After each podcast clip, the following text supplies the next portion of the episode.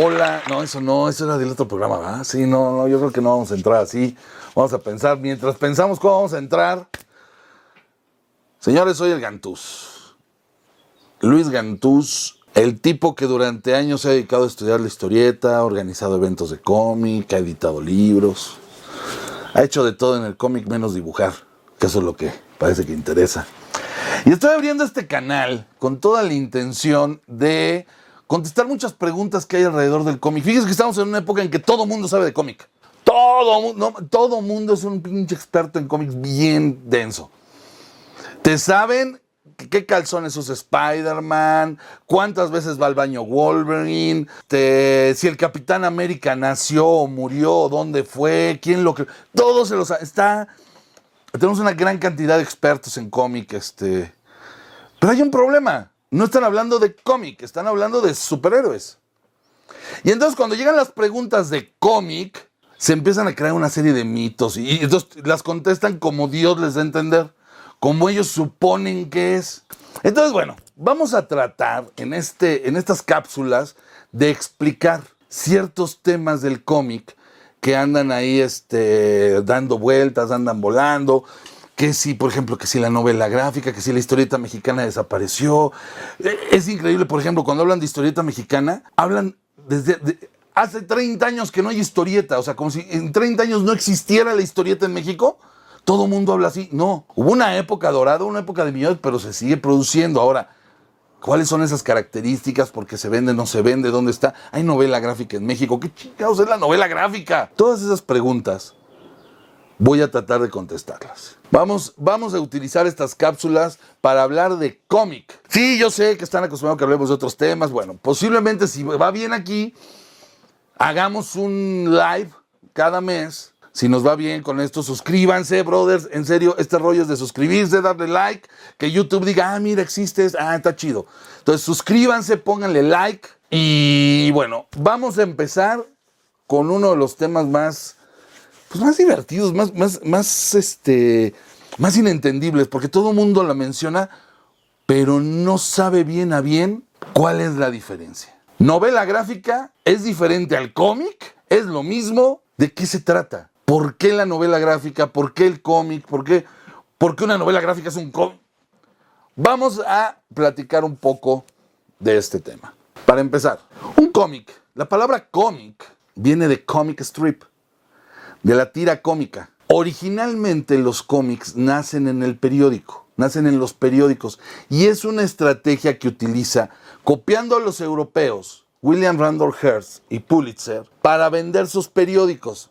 William Randolph Hearst, el magnate de los medios, tenía un competidor que era Pulitzer y estos dos estaban dando duro.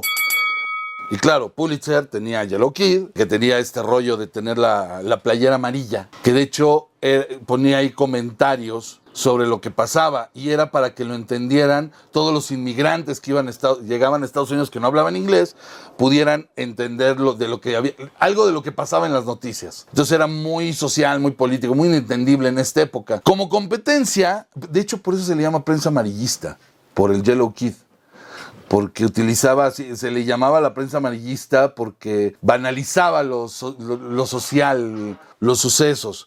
Pero bueno, el otro magnate, el gran magnate de- del, del periodismo, de los medios, era William Randolph Hearst. Un güey bastante, manejaba casi todos. ¿Quieren saber su historia? Vean El Ciudadano Kane de Orson Welles.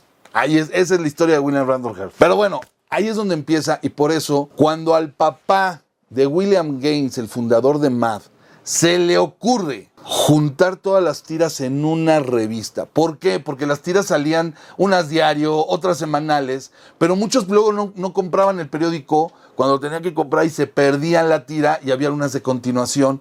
O simplemente querías leer qué le había pasado a Muty Jeff o, o Winsor McKay con Little Nemo, qué había pasado. Entonces lo que se le ocurre a William Gaines se asocia con Kodak en aquel entonces, o sea, no con el señor Kodak, sino con una casa de, de impresión Kodak, y hacen en tamaño tabloide, o sea, en, este, en el tamaño cómic que conocemos, porque el sobrante del periódico funcionaba como el sobrante de los tabloides, hacen Famous Funnies, Funnies on Parade, y empiezan a recopilar las tiras cómicas. Y entonces al principio se les llamaba funnies, los divertidos. Y posteriormente se le fue conociendo como los cómics, porque venían de comic strip. Desde el origen, el nombre, de, el, cómic como que nunca ha tenido una acepción real. Como nació en los periódicos, se desarrolló durante los años finales de los 20, principios de los 30, pero se desarrolla muy a la par ni de la industria editorial de los libros y todo eso, pero tampoco de la industria del de los periódicos. Entonces como que empieza a agarrar su propio camino, lo cual nadie se le ocurre bautizar este producto con, una, con un nombre adecuado. Dejan que la gente los nombre. Por ejemplo, aquí en México, en 1934, esto sucede con Paquín. Y entonces al principio, pues estas eran e, estos libritos estas historias se empiezan a hacer populares cuando llega Pepín y entonces la gente les llamaba Pepines y luego les llamaba también como su competidor Chamaco, de acuerdo a qué leías. Es como tú no vas por un refresco de cola. Tú pides, me da por favor una Pepsi o me da una Coca. Yo tomo Coca, me da una Coca o me da una Pepsi. Bueno, así era. Tú leías chamaco, leías pepín. En sus principios el cómic empieza a evolucionar normalmente. ¿Qué quiere decir? Era un medio que abarcaba, era un medio de comunicación que empezó a abarcar temáticas en todo el mundo, ¿eh? Para todo público. Desde temáticas adultas, desde temáticas para niños, desde una serie de, experimentos también para ver qué era lo que le gustaba a la gente. Al punto de que en México los, los pepines se llamaban diarios de novelas gráficas. Pinocho también tenía ese de diario de novelas gráficas, o sea, era común el término de novela gráfica. ¿Por qué? Porque se empezaron a hacer pequeñas historias, novelas por entrega. ¿Qué es una novela? Una novela es una historia que tiene un principio, una presentación o introducción, un desarrollo, un clímax tradicionalmente, ese es el esquema aristotélico, hasta donde yo sé. No soy maestro en literatura, pero pues, es obvio y empieza y termina. Y se puede leer por separado. Estas historias románticas, por ejemplo, Don Proverbio que hacía Don Antonio Gutiérrez, empezaban, pero iban por entregas. La historieta se convierte en el heredero de las novelas por entregas del siglo XVIII y siglo XIX. Los Tres Mosqueteros, Los Misterios de París, Los Pardallán. Esas historias que salían en pequeños folletitos cada mes, cada dos meses, o salían impresas en los periódicos para que la gente fuera leyendo. Y era una manera de atraer lectores. ¿Ok? Bueno, esto iba muy bien hasta que de repente llegan los 50, la posguerra, la época del buen comportamiento. En Estados Unidos surge una figura muy fuerte que se llama Frederick Warham, un psicólogo que escribe La seducción del inocente y acusa a las historietas de generar violencia en los niños, de generar comportamientos extraños. Es él, ese personaje, el que por primera vez acusa a Batman y Robin de homosexualidad y de ahí se ha manejado durante años la famosa homosexualidad entre Batman y Robin. Ese, ese cabrón, ese compadre, se le ocurre empezar esta cruzada. Y en esta cruzada venía muy, muy de la mano del macartismo. El macartismo fue una. McCarthy, este, el senador Joseph McCarthy, creo que era, hizo toda una campaña anticomunista en Estados Unidos. Se hizo en el cine. Entonces, todo lo que sonaba comunismo era, se le llamaba al juzgado y se le interrogaba y se le podía castigar, bueno, con la desaparición pública. Muchos, a muchos este, directores de cine, artistas, se les hizo. A Chaplin fue una de las cosas que se, les, se le acusó. En México fue diferente. Aquí fue la iglesia quien acusó a los pepines, pero desde el cuarenta y tantos no funciona. En el 50 vuelve a atacar la derecha y entonces se empiezan a hacer historietas para santos, historietas que ya venían. En México hemos tenido tres grandes ataques a la historieta. En 1942, por parte de la iglesia y la derecha, que decía que los pepines y que eran malos, y entonces empiezan a producir una serie de obras mucho más eh, que le bajaban al tono. Hubo hasta quema de pepines en las escuelas y todo ese rollo. En 1952 vuelve a haber otra, otro ataque hacia la historieta, y en ese ataque es cuando se crea la Comisión Calificadora de Revistas. Algún día vamos a hablar de la famosa triada en México. El caso es que a partir de ahí Las, historietas tienen un código que tienen que seguir. No se le puede poner sangre en la portada, no puede haber escenas lúbricas, no se puede incitar a la violencia o al sexo, con un montón de reglas que se comparan al Comic Code Authority. De hecho, les doy un detalle. El Comic Code Authority copia muchas de las reglas que se ponen aquí en México para las historietas. El mismo Frederick Welham en alguno de sus escritos menciona a México como ejemplo a seguir. Esta situación de hace que la historieta no evolucione. Y la historieta al no evolucionar se queda para niños, se queda con temas afios, se queda encerrada en su mundo en Estados Unidos, que es una gran influencia, porque también de ahí viene mucho el rollo de novela, de la novela gráfica actual y toda esta revolución, pero en México se hace una división. La historieta popular es para clase baja, para la brosa, para los, la gente que va en, el, transporte público. O sea, la clase baja leía historieta como Lágrimas y Risas, como la novela semanal, leía los minis, leía Tagua, todo lo que se hacía en México. La clase media tenía Novaro, que ya venía con cómic gringo completamente deslactosado. Y al ser su fundador, señor Novaro, él es de derechas. Él es un empresario de derechas, entonces no se mete en broncas con nadie, hace vida de santos, hace vidas ejemplares eh, y empieza a hacer una serie de productos en México que no ataquen o que no, no le muevan a las condiciones que pone la Comisión Calificadora de Revistas. Esto hace que la, que, la historieta, entonces se le llamen cuentos, se les llamen historietas, se les llamen este, muñequitos, pero nunca se le da un nombre que le permita diferenciar entre un producto para adultos y un producto para niños. Y entonces la palabra cómic, que luego entra muy fuerte en los 80, sobre todo en los 90, se vuelve de la sección general, se vuelve un lastre muy pesado para gente que quería hacer, utilizar el lenguaje para cosas diferentes. Caso muy concreto, Will Eisner. En 1978 sale Contrato con Dios. Will Eisner tiene que usar el término de novela gráfica porque tiene un problema muy serio. Su obra, Contrato con Dios, cuando lo llevaban a las librerías no lo podían poner con los cómics porque pues no era de superhéroes, no tenía mayas o no era de animalitos que hablaban o no era de niños traviesos. Entonces no encajaba ahí, no tenía nada que ver con lo que pasaba ahí. Pero por otro lado tampoco era una novela, ¿por qué? Porque estaba dibujada, tenía monitos. Entonces él tiene que generar el término de novela gráfica.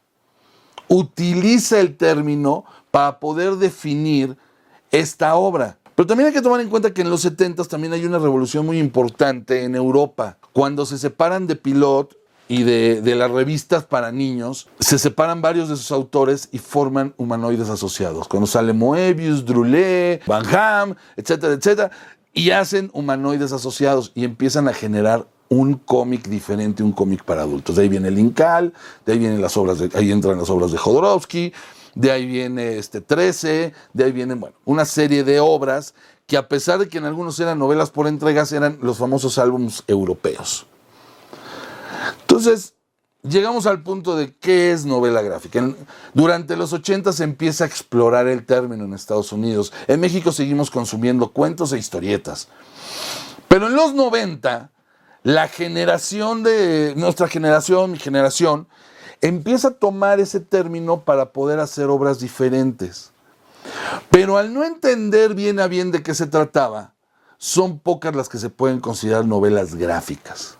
Esa es la razón por la que Operación Bolívar ha permanecido tanto tiempo como un referente, porque es la única que fue estructurada como novela.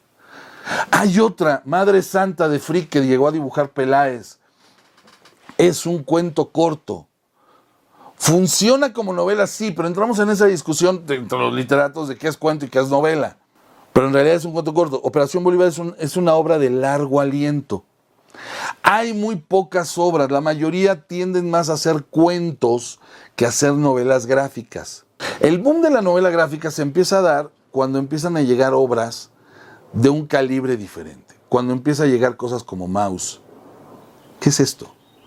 Eran animalitos eran ratoncitos. Por ahí en España me decían es que todo se lo debe a Walt Disney. Pues sí, un Walt Disney bastante cruel. Utiliza Art Spiegelman el lenguaje para empezar a desarrollar una obra diferente.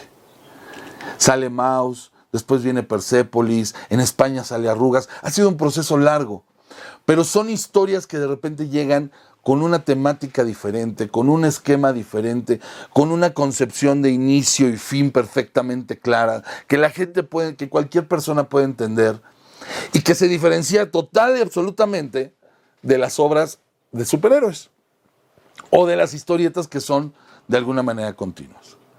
La gran lucha en estos momentos es novela gráfica contra cómics de superhéroes o manga. Esa es la gran lucha. Y entonces, para todo lo que no sea superhéroes o manga, se le trata de llamar novela gráfica. No todo es novela gráfica. Una novela gráfica no está determinada por la edad, porque lo decían, es que trata temas más serios. No, puede haber novela gráfica para niños, novelas para adolescentes y novelas para adultos. No es que sea un género diferente, no es un, es un término mercadológico para diferenciar un producto que lo que intenta es contar una historia, utilizando la forma novelada, pero contar una historia que empieza y que termina. Es todo. ¿Puedes usar un personaje? Sí, puedes tener un personaje recurrente, pero que no importa en qué orden lees sus aventuras. Lo importante es no volver el término pomposo, sobre todo, no volver el término presuntuoso de yo hago novela gráfica. No, Tú utilizas el lenguaje del cómic porque, o el lenguaje secuencial, el lenguaje del dibujo y el texto. Tú utilizas ese lenguaje para contar una historia. Eso es todo. Y, se le, y le vas a llamar novela gráfica cuando tu historia tenga características de una novela. Y le vas a llamar cuento cuando tus características tengan de cuento. El problema es que el cómic o este lenguaje lleva muy poco tiempo de ser estudiado no ha sido estudiado, no ha evolucionado totalmente como debe haber evolucionado, porque se cortó su evolución en los 40, 50 con toda esta campaña mediática de ataque a la historieta, que en Europa se da con la posguerra y la dictadura, por ejemplo, en España. Entre posguerras y dictaduras y luchas con el comunismo y todo eso, no hay una evolución clara de este lenguaje, de este medio de comunicación que es la historieta, el cómic, durante muchos años. Es hasta los 70s, 80s que empieza a evolucionar, pero su evolución es lenta. Se ha evolucionado a nivel de dibujo, pocas veces a nivel narrativo. Las cosas que ahorita tratan de vender como, uy, espectaculares y nuevas, Winsor McKay, Will Eisner ya estaban experimentando desde antes. Lo que ahorita te están vendiendo en superhéroes como lo último de lo último, Perdón, Jack Kirby ya lo practicaba, Steve Ditko, esos dibujantes ya, ya utilizaban esas técnicas. El cómic es un, ha sido un lenguaje que le ha costado trabajo evolucionar. Su mayor evolución se ha dado en los últimos años. Pero primero tiene que evolucionar, en dibujo, pero también debe evolucionar a la vez en la narrativa. Cosas como Sandman, cosas como las que de repente se publicaron en Vértigo, ya empiezan a mostrar otra inquietud hacia el cómic. La apertura que ha habido hacia ciertas obras, simple y sencillamente, han abierto la temática. Se le está llamando novela gráfica porque no sabemos cómo llamarle al cómic. Tú compras un libro, compras una novela, o compras un libro histórico. No, es lo mismo en el cómic. Puedes ir a comprar un cuento, puedes comprar una historieta, puedes comprar. Ahora ya les llaman las grapas. Imagínense, el nombre para definir a un cómic de 32 páginas es grapas, hardcover o sea, pasta dura. Se le define por, no por su contenido, se le define por los materiales en los que se imprime. No hemos podido evolucionar en el lenguaje del cómic y tampoco hemos podido evolucionar en la forma en la que nombramos este tipo, este medio de comunicación. Ese es uno de los grandes problemas que tenemos ahorita. O ese es el problema que enfrenta la diferencia entre novela gráfica y cómico historieta.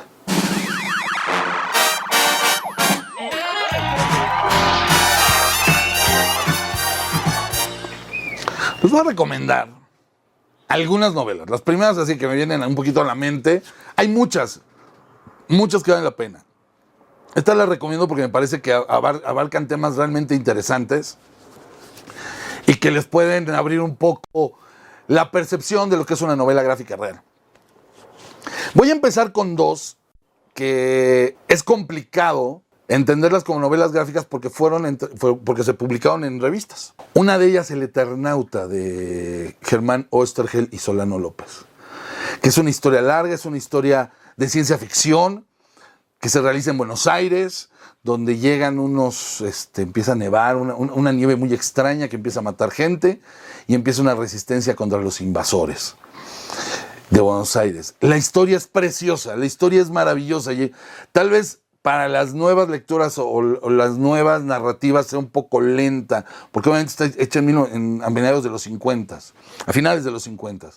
Pero me parece que Oestergel además ha sido uno de los grandes escritores, poco conocido, poco mencionado, pero nada para que se den una idea. Gracias a Oestergel se puede decir que existe Frank Miller. Oesterheld le enseñó a Hugo Pratt a narrar. Y Hugo Pratt es una de las grandes influencias de Frank Miller. Entonces, indirectamente, el estilo de Oesterheld ha permeado a muchísimos lados. Hubo una gran cantidad de, argentinos que se fueron a Italia y ahí mucho de lo que aprendieron con Oesterheld y historias funcionaban. La otra es el Incal, también que se produjo en, esta, este, originalmente eran álbums. Bueno, creo que originalmente no me acuerdo si fue en revista, honestamente no, no tengo el dato, pero sí sé que originalmente salieron en álbums, eran seis álbums, y, pero todo junto cuenta la historia del Incal. Entonces para mí el Incal es una historia, una novela completa. Es cuando les digo las diferencias, o sea, esas eran novelitas por entregas o por capítulos. Ya entrando un poco más a esta época, ¿qué no debe de faltar? Yo sé que es caer en los lugares comunes, Maus, Palestina, este, Maus, Persepolis, pero a mí en lo personal, Palestina de Joe Sacco, que son pequeñas historias de lo que, y que te hacen todo un cuerpo de una, de, una, de una novela, o sea, son pequeñas historias de lo que él vivió como reportero son pequeños reportajes de lo que él vivió como reportero en Palestina. Aquí lo interesante es que aunque parece que todos van por separado, lo que él está buscando es contar una historia. ¿Cuál es, la historia de este odio entre judíos y, y árabes? Y hace estas pequeñas entrevistas. Es otro formato que también puede funcionar. La novela que a mí me se ha vuelto, yo me volví muy, muy fan de, de, este autor precisamente por esta novela y luego descubrí cosas maravillosas, fue Arrugas. Arrugas de Paco Roca es una novela hermosa que habla sobre el Alzheimer, que habla sobre el olvido, cómo olvidamos a los ancianos y de cómo ellos también, en ellos está la amistad, en ellos está el apoyo. Es maravillosa. Paco Roca ha sido uno de los autores más constantes. Otra obra preciosa de él, si tiene oportunidad de conseguirla, es El invierno del dibujante, donde narra cuando en alguna época Cinco dibujantes españoles de Bruguera tratan de hacer su propia revista y cómo son boicoteados y tienen que regresar a Bruguera con la cabeza gacha y aceptando las condiciones de este editorial. Una época muy diferente y que hace rato hablábamos de evolución del cómic, ahí se ve. De las que he leído recientemente que así blow my mind, es impresionante, Judas, de Loveness y Rebelca, Rebelca, maravillosa, preciosa, es Judas cuestionando a Jesús ¿Por qué si Judas lo amaba tanto y por qué si Jesús sabía que lo iba a traicionar, por qué, por qué hizo que lo traicionara? ¿Por qué si Jesús sabía, por qué hizo que Judas lo traicionara? Y aparece el diablo, y aparece Jesús, y aparece Judas, y es una, una disertación sobre el amor, sobre la traición, sobre lo bueno y lo malo, realmente muy recomendable. Esa la pueden comprar ahorita en Samlo, lo está publicando aquí en México. Otra, Avenida Dropsy, de Will Eisner. Creo que es su obra más lograda, en mi opinión personal. Va desarrollando la historia de una calle, desde que es un plantío de maíz hasta que se vuelve una calle en Nueva York con todos sus cambios, todas sus historias, todos sus vecinos, todo lo que sucede ahí. Es una historia maravillosa. Si tienen la oportunidad de leer La Avenida Dropsy, toda la obra de Eisner es maravillosa, pero esa en particular, a mí me gusta mucho. Todo su desarrollo es precioso. Pero no crean que se me olvida lo nacional. Yo hay, hay un autor que yo admiro muchísimo que se me hace que es la base de muchos de los autores contemporáneos, o por lo menos de mi generación, Luis Fernando. Luis Fernando con su blanda patria, que pueden leer en Comics Clan, con sus disertaciones alrededor de, la, de lo que es el ser mexicano. Y acaba de sacar hace poco, hace un, un año, un par de años, la novela La pirámide cuarteada eh, vocaciones del 68. Desde su punto de vista como adolescente que vivió, ¿cómo lo vivió? ¿Qué es lo que él observaba? ¿Qué se no, nadie ha plasmado de mejor forma cómo se vivía el 68 en historieta como él lo hizo. Con los gustos, con la música, con, los, con las usanzas, con las direcciones, con las calles, con todo. Realmente una obra magnífica, no se pueden perder. La pirámide cuarteada, la pública editorial Resistencia. Otra obra maravillosa también, un poco, también, para variar, este, tirándola a lo social, Grito de Victoria de Augusto Mora. Me parece una joya porque establece una, una comparación, va contando una historia en paralelo, desde los halcones del 71 hasta lo que fue la toma de posesión de Peña Nieto en el 2012 cómo se dieron una serie de actos, una serie de circunstancias donde se repite el mismo esquema, la misma manera de represión que se utilizaba. La represión en México ya es un sistema, ya está establecido cómo lo van a hacer. Y, Augusto lo, lo descubre en Grito de Victoria.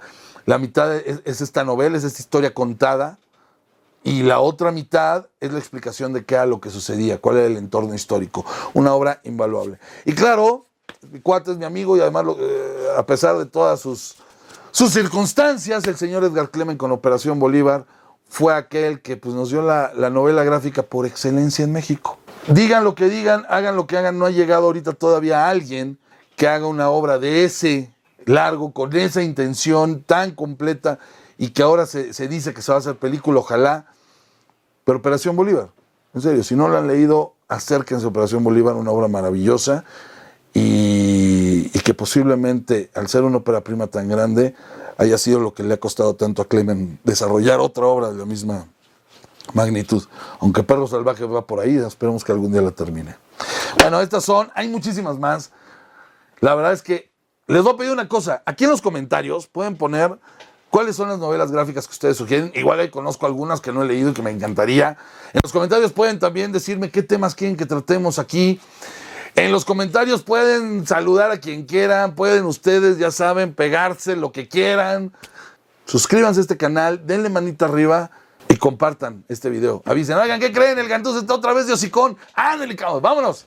Pero bueno, estos fueron Apuntes Chamánicos. El primer programa de Apuntes Chamánicos deberían de aplaudir, darle suscribir inmediatamente, bola de cuates y bellas damiselas. Voy a tratar de no decir grosería. ¿Cree que lo logre? No, la neta no creo.